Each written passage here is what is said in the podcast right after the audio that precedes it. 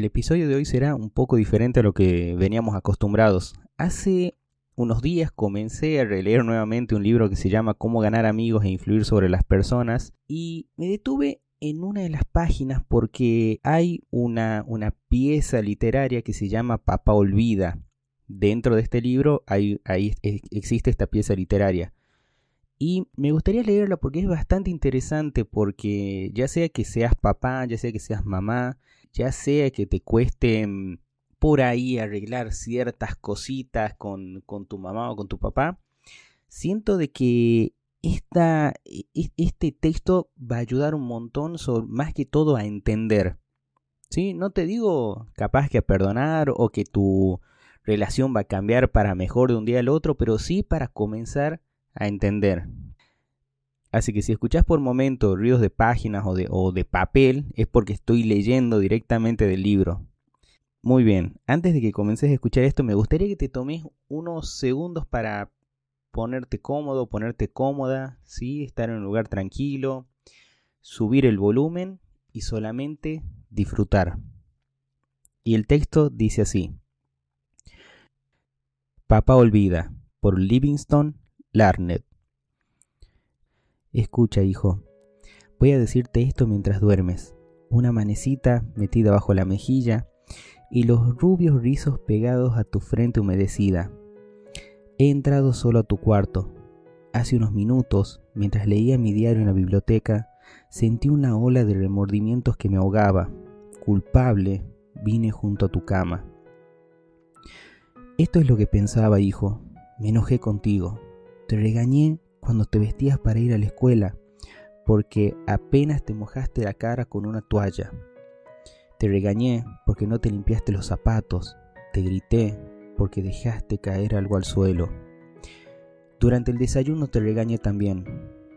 Volcaste las cosas, tragaste la comida sin cuidado, pusiste los codos sobre la mesa, untaste demasiado el pan con mantequilla, y cuando te ibas a jugar y yo salía a tomar el tren, te volviste y me saludaste con la mano y me dijiste adiós papito.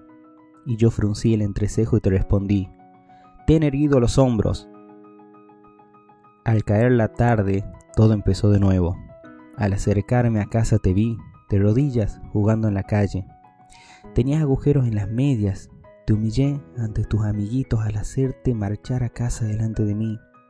Las medias son caras, y si tuvieras que comprarlas tú sería más cuidadoso. Pensar, hijo, que un padre diga eso. ¿Recuerdas? Más tarde, cuando yo leí en la biblioteca y entraste tímidamente con una mirada de perseguido, cuando levanté la vista del diario, impaciente por la interrupción, vacilaste en la puerta. ¿Qué quieres ahora? te dije bruscamente.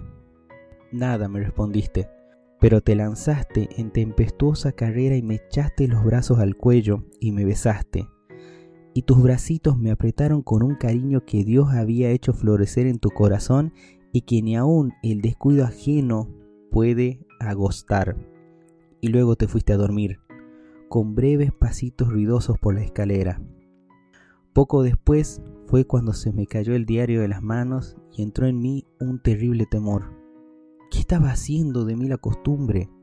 La costumbre de encontrar defectos, de reprender. ¿Esta era mi recompensa a ti por ser un niño? No era que yo no te amara, era que esperabas demasiado de ti y medías según la vara de mis años maduros. Y hay tanto de bueno y de bello y de recto en tu carácter. Ese corazoncito tuyo es grande como el sol que nace entre las colinas. Así lo demostraste con tu espontáneo impulso de correr a besarme esta noche. Nada más que eso importa esta noche, hijo. He llegado hasta tu camita en la oscuridad y me he arrodillado, lleno de vergüenza. Es una pobre explicación. Sé que no comprenderías estas cosas si te las dijeras cuando estás despierto. Pero mañana seré un verdadero papito. Seré tu compañero y sufriré cuando sufras y reiré cuando rías.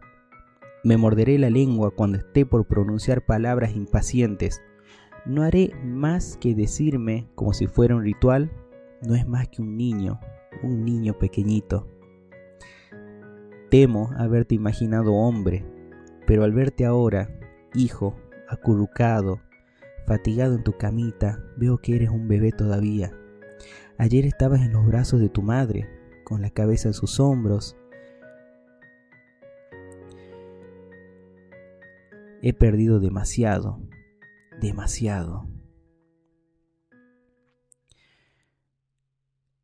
Sé que este texto nos invita mucho a la reflexión, de que muchas veces nosotros buscamos eh, que la otra persona responda como nosotros queremos, o muchas veces nos enojamos con nuestra mamá o nuestro papá, y hay que tener en cuenta una cosa, de que la vida solamente son tres días y dos ya pasaron.